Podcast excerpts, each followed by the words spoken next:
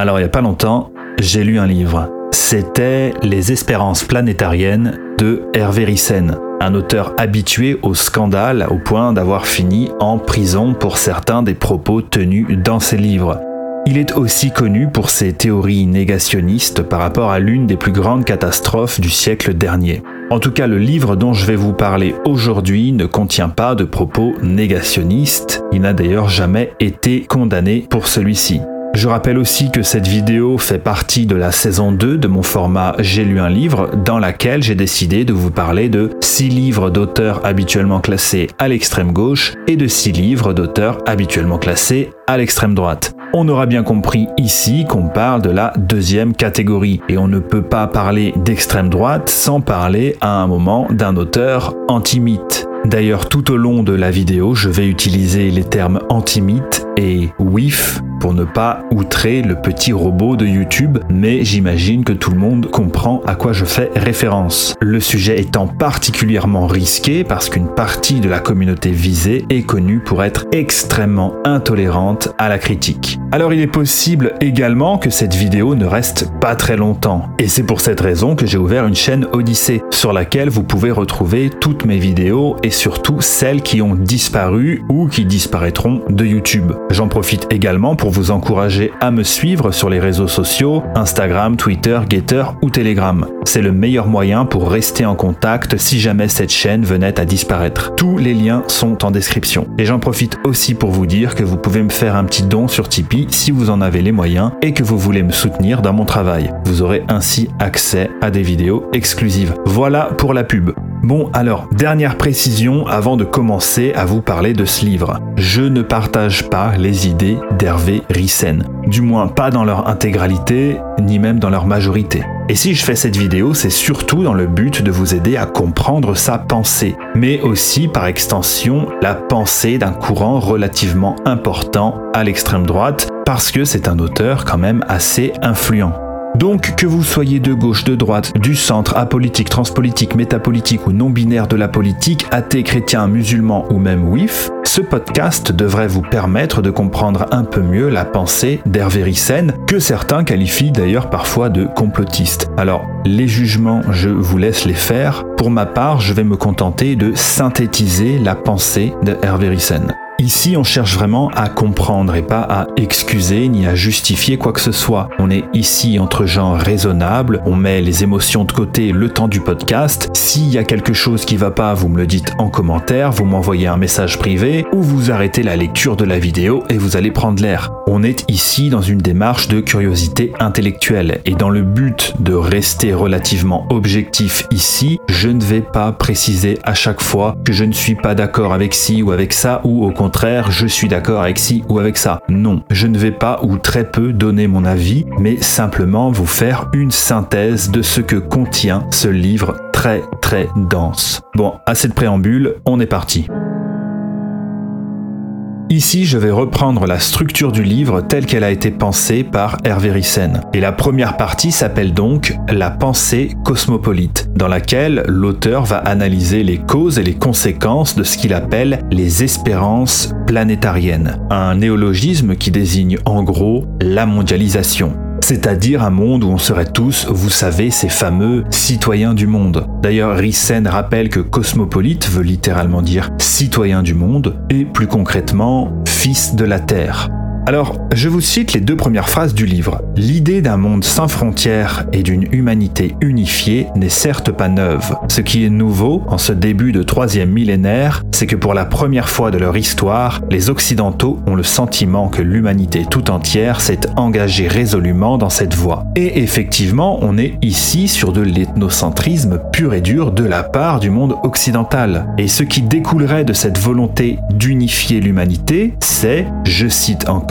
une aspiration sourde à fondre les peuples de la Terre dans un creuset unique, à supprimer les frontières et à instaurer le gouvernement mondial. Et globalement, l'idée de ceux que Rissen appelle les penseurs planétariens est très similaire à l'idéal marxiste, à savoir l'unification du monde, la suppression des frontières, l'instauration d'un gouvernement mondial et la création d'un homme nouveau. Le paradoxe étant que ce qui a rendu le rêve marxiste possible aujourd'hui, ce n'est pas le socialisme, mais bien son ennemi de toujours, le capitalisme. Pour ces penseurs planétariens, l'unification du monde est quelque chose qui va de soi, qui est inévitable. C'est donc même pas une question de le souhaiter ou non, c'est simplement qu'il n'y pas le choix. Et cette idée serait étroitement liée à une pensée religieuse, mais on y reviendra plus tard. Alors, s'il va s'intéresser et citer abondamment d'auteurs de tous les horizons, il va quand même s'intéresser tout particulièrement au cas de la France. Et si les penseurs planétariens aiment tant la France, ce n'est pas pour la France en elle-même, mais pour, je cite, l'embryon de république universelle en miniature qu'elle représente. En fait, les Français et les Occidentaux en général sont, je cite, imprégnés de la conviction que leurs vieilles traditions, héritées du passé, sont des barrières à l'amour universel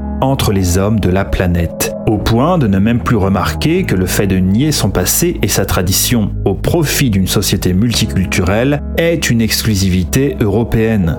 Pour Hervé Ryssen, l'immigration que subit l'Europe actuellement est due à cette idéologie universaliste. Selon lui, l'occidental ne se reconnaît plus qu'en tant que citoyen du monde, habitant de la planète Terre et non plus d'un pays particulier. D'où ce terme d'espérance planétarienne. Parce qu'effectivement, vu de l'espace, il n'y a pas de frontière nationale. Vu de l'espace, on a bien tous une origine commune. Et depuis le XXe siècle, les découvertes scientifiques ont contribué à replacer l'humanité au centre non plus de pays, de nations, mais de l'univers. Alors effectivement, en voyant les choses ainsi, devant l'immensité de l'univers, on peut bien se dire que retourner à une vision de l'humanité en termes de nations ou de tribus, ça semble un peu limité, voire carrément réducteur. Et même dans la fiction, au cinéma principalement, on a souvent cette tendance à aller vers la représentation d'une humanité unifiée qui aurait la planète comme patrie. Et l'autre grand poncif pour justifier cet idéal universaliste, c'est la figure de Lucie, surnommée la grand-mère de l'humanité, et qui aurait vécu dans la région des Grands Lacs africains, il y a plus de 3 millions d'années et dont le squelette a été découvert en 1974. Alors s'il s'agit bien à la base d'un projet scientifique, on peut quand même affirmer que les conséquences de cette découverte ont largement dépassé le cadre de la science pour rejoindre celui de l'idéologie. Et là je cite le paléontologue français Yves Coppens. Une Lucie fondatrice de l'humanité tropicale africaine colorée matriarcale, après tout, ce n'est pas la plus mauvaise image que l'on pouvait trouver à l'humanité à son origine. À noter quand même qu'on a découvert depuis d'autres squelettes encore plus anciens que Lucie, mais voilà, le symbole plaît aux partisans de l'idéal universaliste, donc on garde une autre preuve scientifique, entre guillemets, selon Rissen, de l'unicité de l'humanité qui ne constituerait qu'une seule et unique race, se trouve dans le courrier de l'UNESCO de septembre 2001, qui annonçait que le génome humain avait enfin été décodé. Je cite l'article en question. Les scientifiques affirment que dans l'ensemble de notre matériel génétique, 0,012% seulement des variations relèvent de différences entre les races. La recherche scientifique montre donc que la quasi-totalité de notre patrimoine génétique nous est commun, et elle invalide l'idée que certaines populations sont génétiquement plus intelligentes ou plus avancées que d'autres.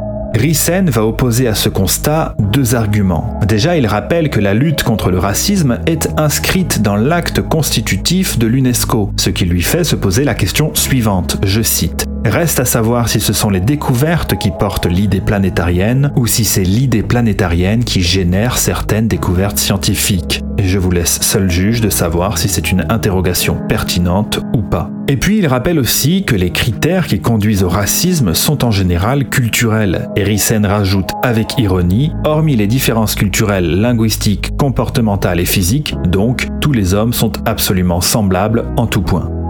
Voici donc les fondements de l'idéal planétarien, dont l'un des grands combats, évidemment, est l'écologie, le combat qui pourrait unir le monde entier pour faire face à un ennemi commun, le fantasme ultime des penseurs planétariens. Ce qui peut d'ailleurs être perçu comme une manière pour les Occidentaux d'imposer leurs obsessions, leurs codes, leurs valeurs à tous les autres peuples de la Terre. Et Rissen note aussi que l'unification du monde passe forcément par l'instauration de sociétés démocratiques, condition indispensable à la mise en place de la société ouverte parce que les sociétés démocratiques permettent la libre circulation des biens, des capitaux, des idées et des personnes. Mais cet ensemble de sociétés démocratiques ne serait en fait qu'une première étape dans l'élaboration d'une société ouverte, et donc simplement une étape transitoire. Il y aurait donc, derrière le fantasme universaliste, une volonté d'imposer un modèle unique et une certaine hypocrisie également, puisque quand on parle de mondialisation, on parle en réalité d'américanisation du monde. L'idée étant que la société de consommation et les régimes démocratiques viendront à bout des crises identitaires. En clair, le capitalisme a réussi là où le marxisme a échoué. Et c'est paradoxalement cette vision du monde, totalement soumise au capitalisme, qui est défendue par la gauche actuelle. Et Rissen va encore plus loin en disant que l'antiracisme et la société de consommation sont tout simplement indissociables. Et là je cite Pascal Bruckner. Il faut reconnaître dans le consumérisme et l'industrie du divertissement une création collective extraordinaire, sans équivalent dans l'histoire. Pour la première fois, les hommes effacent leurs barrières de classe, de race, de sexe pour se fondre en une seule foule, prête à s'étourdir, à s'amuser sans compter. Et pour parvenir à cet idéal planétarien, il faut donc unifier l'humanité et le meilleur moyen pour ça, c'est de détruire les racines des individus en se débarrassant de leur socle culturel et historique, et notamment de la religion, et tout particulièrement du catholicisme, mais aussi de la famille elle-même. Je cite Jacques Attali dans son dictionnaire du 21e siècle. Tout humain deviendra un être sans père ni mère, sans antécédents, sans racines ni postérité, nomade absolu. Alors petite parenthèse ici, dans son livre, Hervé Rissen cite énormément d'auteurs, donc il faut savoir que toutes les citations que vous entendrez dans ce podcast sont présentes dans le livre. Et selon le psychanalyste Wilhelm Reich, la cellule familiale patriarcale autoritaire serait la matrice du capitalisme, du fascisme et du sentiment religieux réactionnaire. Ainsi, Reich et les autres penseurs planétariens vont idéaliser la société matriarcale, parce que dans ce type de société, les hommes étaient maintenus à l'écart du noyau familial. Et avec le patriarcat qui instaure l'autorité et l'ordre, l'enfant perdrait systématiquement sa capacité à la révolte. Le patriarcat aurait aussi contribué, toujours selon Reich, à réprimander la sexualité infantile. En clair, je cite Hervé Rissen, il faut encourager le divorce et toutes les déviances susceptibles de faire éclater la famille et de libérer les femmes et les enfants de l'oppression intolérable exercée par le mal blanc. Plus tard, avec mai 68, on retrouvera de nombreux échos de cette pensée chez les intellectuels de gauche. Daniel Cohn-Bendit notamment, c'est le fameux jouissant sans entrave. À cette époque, on va mélanger les conceptions socialistes et les théories freudiennes. Et depuis, la propagande des penseurs planétariens est permanente. On culpabilise l'homme blanc, responsable de tous les malheurs de l'humanité, et en face de lui, le non-blanc est à considérer comme la victime éternelle, l'innocent, et il faudrait lui vouer un culte et le prendre comme modèle. Cette propagande passe principalement par les médias de divertissement comme la musique ou le cinéma. Bon, en clair, la propagande de la pensée planétarienne encourage à faire table rase du passé et surtout elle encourage l'accueil de l'étranger, car il n'y aurait que par le multiculturalisme que l'on pourrait se débarrasser de l'homme blanc, quitte à forcer un petit peu les choses. Et là je vous cite un propos de Daniel Cohn-Bendit dans son livre Xénophobie. En Allemagne comme en France, rien de tel qu'une frontière fermée pour que paradoxalement et inévitablement, le nombre des étrangers augmente et transforme l'immigration provisoire en immigration définitive. Donc, comme quoi, les frontières peuvent être fermées de temps en temps lorsqu'elles participent au multiculturalisme forcé. Je cite Hervé Rissen. En définitive, le seul moyen d'éradiquer définitivement les résistances nationales et identitaires est de faire disparaître les peuples dans un grand métissage universel, et en tout premier lieu, les peuples européens, qui sont les plus susceptibles de menacer le nouvel ordre mondial. Il cite comme preuve un document officiel de l'ONU signé par Joseph Alfred Greenblatt qui préconisait, pour pallier le problème démographique du vieillissement de la population européenne, le recours à des, je cite, migrations de remplacement, l'immigration massive et l'importation de l'islam ayant comme conséquence de, je cite Hervé Rissen, dissoudre les sentiments identitaires et de déraciner moralement la population de souche. Rissen explique aussi l'attachement, entre guillemets, à l'Europe de ses penseurs planétariens en citant Alain Finkielkraut, qui dit dans son livre L'humanité perdue, je cite, Européen, c'est pour moi une étape, un degré d'universalisation supérieur au sens où c'est déjà mieux que d'être français. Et il rajoute, l'Européen sera fatalement moins attaché à l'Europe que le français à la France, que l'allemand à l'Allemagne. Il sentira d'un lien beaucoup plus lâche sa détermination par le sol, sa fidélité à la terre. Bon, mais je vous vois venir. Tout ça, c'est très intéressant, Modin, mais ils sont où les WIF et oui, parce qu'au début, je vous ai fait une espèce de trigger warning de gauchiste pendant 5 minutes, et vous êtes resté jusque-là, alors maintenant, vous voulez entendre les trucs un peu tendancieux, les trucs qui vont me foutre dans la merde. Bon, bah c'est maintenant.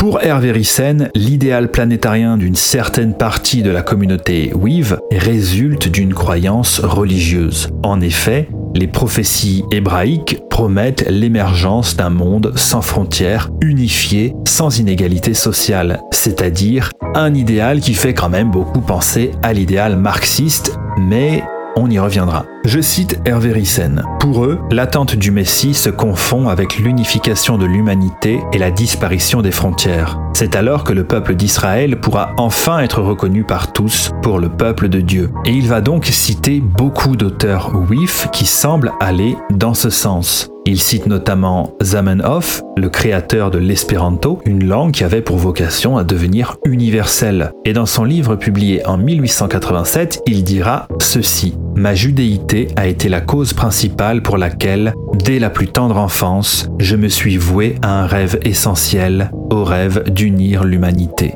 Il va aussi citer George Soros, l'un des hommes les plus influents de la planète, symbole absolu selon lui de la pensée planétarienne et principal militant de la cause de la société ouverte. Soros dit dans son livre Le défi de l'argent la chose suivante. Mes opinions ont-elles quelque chose à voir avec mon héritage WIF Je dirais oui, sans hésiter, et je ne vois pas en quoi cela poserait un problème. Et il rajoute un peu plus loin, Quand j'étais adolescent, je rêvais d'être un surhomme. J'ai déjà parlé de mes pulsions messianiques. D'ailleurs, il est intéressant de noter que Georges Soros se revendique de l'héritage des Lumières, parce qu'avec les Lumières, la France devenait le pays des droits de l'homme, c'est-à-dire non plus un pays habité par des Français, mais une nation à vocation universaliste dont la tâche devenait de lutter pour la fraternité universelle. Après la Révolution, dans tous les pays d'Europe où les idées libérales s'étaient imposées au XIXe siècle, les gouvernements ont commencé à octroyer aux WIF les mêmes droits qu'aux Européens, ce qui marqua pour une partie de la communauté WIV le début d'une longue ascension sociale. Et cet idéal universaliste hérité des Lumières est vraiment le moteur de l'idéologie de Soros. Je cite Georges Soros. Le défi suprême de notre temps consiste à instaurer un code de conduite universel pour notre société mondiale. Les États démocratiques devront céder une part de leur souveraineté pour établir cette règle de droit international et trouver ensuite les moyens pour inciter d'autres États à agir de même. Il faut bien comprendre ici que l'instauration de démocratie partout dans le monde, ce n'est pour les penseurs planétariens qu'une étape transitoire avant un gouvernement mondial. Rissen remarque aussi que l'idéal communiste, qui a causé des millions de morts et commis beaucoup d'atrocités, n'a jamais eu à se repentir. Ou pour employer les mots d'Hervé Rissen, la volonté d'instaurer le salut sur Terre a abouti à y installer un enfer. C'est-à-dire qu'à peine sorti du communisme, il faut tout de suite se jeter dans l'utopie mondialiste et qu'importe les causes désastreuses que cette idéologie pourrait avoir à terme. Et pour comprendre le lien que Rissen fait entre le communisme et les WIF, il faut lire cette phrase de George Steiner dans son livre De la Bible à Kafka. Je cite le marxisme est au fond un judaïsme qui s'impatiente. Le Messie a trop tardé à venir, ou plus précisément, à ne pas venir. C'est à l'homme lui-même d'instaurer le royaume de la justice sur Terre, ici et maintenant. Et tout comme pour le communisme, l'instauration d'un monde parfait et utopique sera précédée d'une longue période de chaos et de violence. Bernard-Henri Lévy, dans son livre La pureté dangereuse, dit ceci, je cite, Je crois que les grandes mégalopoles seront de plus en plus souvent la proie des mafias et des ghettos. Je crois à une prolifération des guerres qui seront toutes des guerres civiles. Je crois qu'aux États-Unis, la guerre de sécession reprendra, mais ailleurs, sous d'autres formes. Wasp contre latino, blanc contre gens de couleur. Autant de guerres que de villes, autant de sécession que de mégalopoles. Des propos quand même assez glaçants.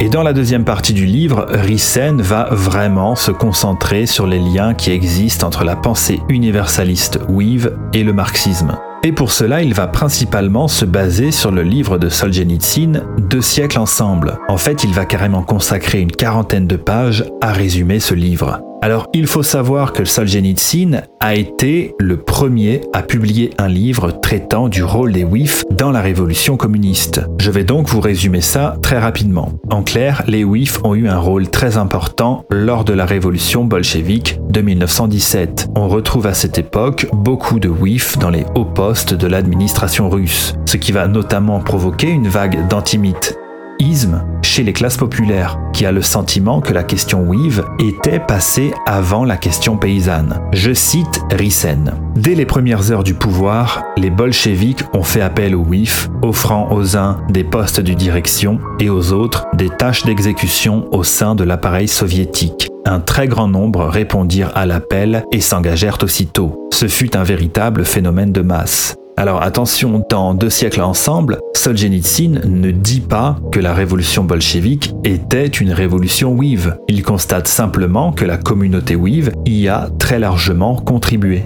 La révolution rouge va s'étendre en 1919 à la Hongrie et à l'Allemagne. John Muller, dans son ouvrage L'antimite et le communisme de 1990 écrira, je cite, que la part des activistes WIF était tout à fait disproportionnée. Vers 1932-1933, 6 millions de personnes moururent à cause d'une famine planifiée. C'est à partir de ce moment-là que va se développer un antisémitisme de grande ampleur en Ukraine surtout chez les paysans qui commencèrent à accuser les WIF de tous les malheurs du monde. Sonja Margolina, journaliste russe, dira à ce sujet, je cite, c'est pendant la collectivisation que se fixa définitivement l'image du WIF comme ennemi implacable du paysan, jusque dans les endroits les plus reculés où personne n'avait jamais vu de WIF en chair et en os. Solzhenitsyn dénonce aussi la participation WIF dans les goulags, où beaucoup de chefs de chantier étaient WIF. Et certains membres de la communauté WIF ont plaidé pour défendre ces bourreaux que les WIF et certains membres de la communauté WIF ont plaidé pour défendre ces bourreaux que les WIF n'avaient presque aucun moyen de survivre hormis en travaillant pour l'État. Solzhenitsyn, dans son livre, s'indigne de ces propos en disant, je cite, on a honte de lire cela. Quelle est cette situation d'oppression et de désespoir qui ne vous laisse comme possibilité de survie que les postes privilégiés? Et si Solzhenitsyn a choisi d'écrire ce livre, c'est parce qu'après la Seconde Guerre mondiale, je cite, après que le pouvoir communiste eut rompu avec le judaïsme mondial, oui faisait communiste, furent pris de gêne et de crainte et ils préférèrent taire et dissimuler la forte participation des WIF à la révolution, cependant que les velléités de ce souvenir étaient qualifiées par les WIF d'intentions antisémites. Et selon certains chercheurs, y compris pour Hervé Rissen, la catastrophe qu'ont connue les WIF dans les années 40 serait en grande partie je cite Dan Levin, un châtiment pour certains péchés, notamment celui d'avoir été à la tête du mouvement communiste. En clair, l'antisémitisme qui fera commettre tant d'horreurs dans les années 1940 serait, alors certainement pas justifiable bien sûr, mais explicable comme une sorte de vengeance. Je cite Ernst Nolte dans son livre La guerre civile européenne. L'antimite du petit moustachu allemand s'est nourri de la forte présence de militants d'origine Weave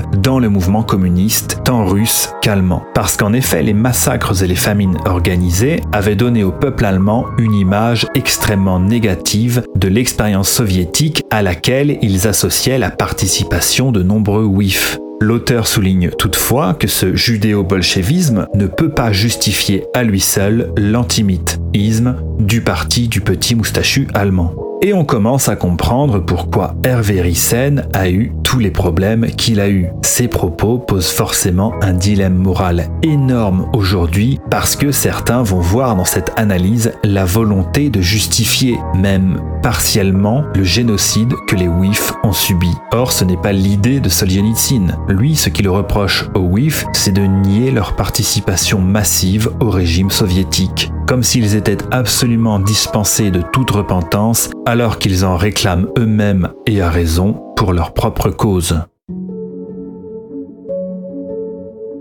Dans la dernière partie de son livre, Hervé Ryssen va s'intéresser à la question de l'antimythe-isme, justement. Selon lui, les intellectuels WIF avancent trois principales théories pour expliquer l'antimythe-isme. La théorie du bouc émissaire, le WIF serait considéré comme responsable de tous les maux de la Terre, parce qu'il en faut bien, même si aujourd'hui c'est peut-être plutôt à l'homme blanc que revient ce statut. Une deuxième explication qui revient souvent serait la jalousie, parce que les médiocres jalousent ceux qui réussissent mieux. Et une troisième explication implique ça à la très abstraite notion de folie des hommes. Autrement dit, une autre manière de dire on ne sait pas. Puis il va citer le psychologue viennois Bruno Bettelheim, qui lui expliquait le phénomène antimythe de cette façon. Je cite. Je crois que les chrétiens n'ont pas pardonné aux Wif le fait que l'origine de leur religion soit Wive et que le Christ lui-même soit Wif. Il dit aussi, les Wif étaient une minorité étrangère qui s'obstinait dans sa différence. Minoritaires, ils étaient donc sans défense et constituaient une cible idéale pour qui voulait libérer ses pulsions agressives. Enfin, il dit, si un État d'Israël avait existé pendant les 2000 ans de la diaspora, il n'y aurait pas eu d'antisémitisme. Rissen cite aussi Erika Lando, qui dit, je cite, On a peur de la différence parce qu'on ne la comprend pas. Les WIF se sont toujours démarqués des sociétés où ils vivaient. En tant que minorité, il fallait qu'ils soient les meilleurs, qu'ils apprennent mieux, qu'ils aient de meilleures notes, qu'ils gagnent plus d'argent. Et cela a bien entendu suscité une jalousie colossale. C'est ce malaise et cette jalousie qui ont conduit à la haine du WIF. Gershom Schocken, éditeur et homme politique, dira, lui, la chose suivante. Je cite. L'antimythisme a toujours existé, et il existera tant qu'il y aura des WIF. Il existait dans l'Antiquité déjà, avant même l'antimythe, isme chrétien. Et cet antimythe isme s'explique très évidemment par le fait que parmi tous les peuples qui constituaient le monde grec, les Wifs étaient les seuls qui refusaient de fraterniser avec les autres. Ils ne mangeaient, ni buvaient, ni se mariaient avec les non-Wifs. À cela vint s'ajouter le refus des Wifs de s'intéresser à la religion des autres peuples. Enfin, selon Jacques Attali, l'antimythe moderne serait dû en grande majorité au livre de Karl Marx sur la question WIV, dans lequel il écrit notamment Le WIF est la matrice du capitalisme. L'assimilé ne changerait donc rien à son statut. Il ne peut s'émanciper qu'avec la disparition conjointe du capitalisme et du judaïsme. Pour Attali, anti-judaïsme et anticapitalisme vont souvent de pair. Et à cette incompréhension de l'antimythe, Isme, Rissen, après avoir donné la parole aux concernés, en les citant abondamment, va donner quelques pistes. Déjà, il va citer Jacques Attali dans son livre Les WIF, le monde et l'argent. Je cite comme on craint par-dessus tout l'assimilation, les rabbis veillent à faire respecter leurs prescriptions alimentaires, interdisant à tout wif de partager un repas ou de boire avec des chrétiens. Ils poussent parfois leurs fidèles à se regrouper dans les mêmes quartiers, autour d'une synagogue, d'un bain rituel, d'un cimetière. Ici, Rissen note que ce sont les WIF eux-mêmes qui se sont enfermés dans ce qu'ils appelleront ensuite les ghettos. Et le gros reproche qu'Hervé Rissen adresse à la communauté WIV dans ce livre, c'est leur refus catégorique, voire leur négationnisme lorsqu'il s'agit de revenir sur leur implication dans l'expérience communiste. Je précise dans ce livre parce que sa pensée a pas mal changé avec le temps et il s'est mis à tenir des propos beaucoup plus radicaux, jusqu'à finir en prison pour ses écrits. Mais dans ce livre, en tout cas, les reproches qu'il fait à la communauté WIV ne semblent pas tout à fait délirants. Il pointe en réalité des contradictions. Je cite Hervé Rissen. On prêche l'égalité entre les hommes, mais on continue de se croire le peuple élu. On piétine les traditions des autres, mais on se cramponne à des lois ancestrales. On vitupère la religion chrétienne, mais on vit dans l'attente de son Messie. On encourage l'immigration en Occident, mais on la combat en Israël. On exalte les bienfaits du métissage chez les Goy, mais on le considère comme une horreur pour sa propre famille. Et effectivement, il va revenir vers la fin du livre sur une anecdote qui a eu lieu en 2003. Une entreprise israélienne a exigé de milliers de travailleurs chinois de signer un contrat où ils s'engageaient à s'abstenir de toute relation sexuelle avec des Israéliens et des Israéliennes ou d'essayer de les convertir. On imagine bien le scandale qu'aurait provoqué une nouvelle pareille n'importe où en Occident. Mais surtout, on constate que l'antiracisme féroce que certains WIF pratiquent en Occident n'a pas cours en Israël. Et encore une fois, c'est quelque chose qui mérite d'être questionné sans forcément risquer un procès. Autre contradiction assez énorme, sur la question de l'esclavage, très peu d'historiens osent braver le tabou. Mais pour citer Hugh Trevor Roper, dans son livre The Rise of Christian Europe, je cite les Wif furent longtemps les principaux trafiquants d'esclaves entre l'Europe médiévale et le monde musulman, sans jamais qu'il ne leur soit demandé la moindre repentance d'ailleurs. Bon, en clair, pour résumer, pour les intellectuels WIF cités par Hervé Rissen dans son livre, il faudrait défendre une vision antimilitariste, mondialiste, antinationale, sauf pour Israël. Dans ce cas-là, il devient un devoir de défendre ses valeurs. De même qu'il faudrait pour eux faire table rase du passé, déconnecter les individus de leur histoire, de leurs racines, mais lorsque ça concerne la communauté Weave, là, il y a un devoir de mémoire. Sauf quand c'est trop embarrassant, comme avec la participation des WIF à la révolution bolchevique typiquement. Dans ce cas-là, il y a un devoir d'oubli. Et là, il y a effectivement une hypocrisie assez indéniable. Et surtout, il y aurait une volonté d'une partie de la communauté Weave, une partie minoritaire d'ailleurs, je le précise, de guider le reste de l'humanité. Rissen reproche donc aux WIF de se croire infiniment supérieurs aux autres, et il explique qu'ils auraient des raisons religieuses de croire en cette supériorité. D'ailleurs, dans le cinquième livre de Moïse, il est écrit ⁇ Tu es un peuple consacré à l'Éternel ton Dieu.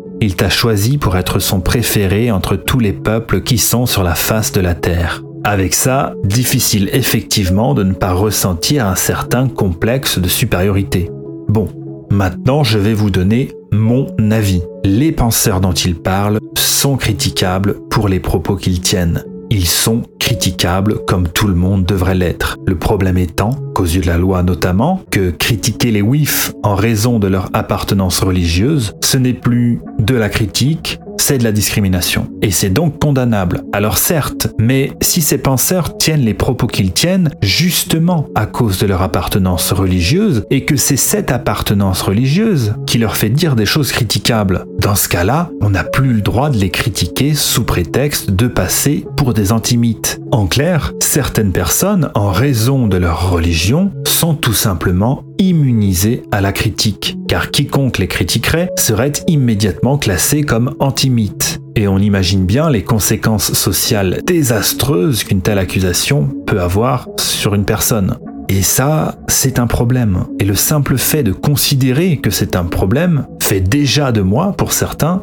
un antimite. Alors on va me dire que j'enfonce des portes ouvertes en disant tout ça, mais pourtant cette porte est non seulement fermée, mais on n'a même pas le droit de s'en approcher. Et ça c'est un problème que la communauté Weave devrait prendre en considération et surtout prendre le temps d'en discuter, d'en débattre, sans se réfugier systématiquement dans le champ de l'émotionnel. À mon humble avis, cette manie qu'a je précise toujours une certaine partie de la communauté Weave, d'éviter la critique et le débat en criant à l'outrage, contribue énormément à l'antimitisme. Et c'est pas comme ça qu'ils régleront leurs problèmes. Et au bout d'un moment, on en finit presque à se demander si l'antimitisme, c'est pas finalement aussi un moyen de renforcer le sentiment d'appartenance à l'intérieur de cette communauté. C'est ça au final les réflexions que les gens peuvent se faire. Alors pour les éviter, le mieux, bah, ce serait peut-être de crever l'abcès une bonne fois pour toutes et d'admettre que peut-être le peuple WIF aussi a des choses à se reprocher.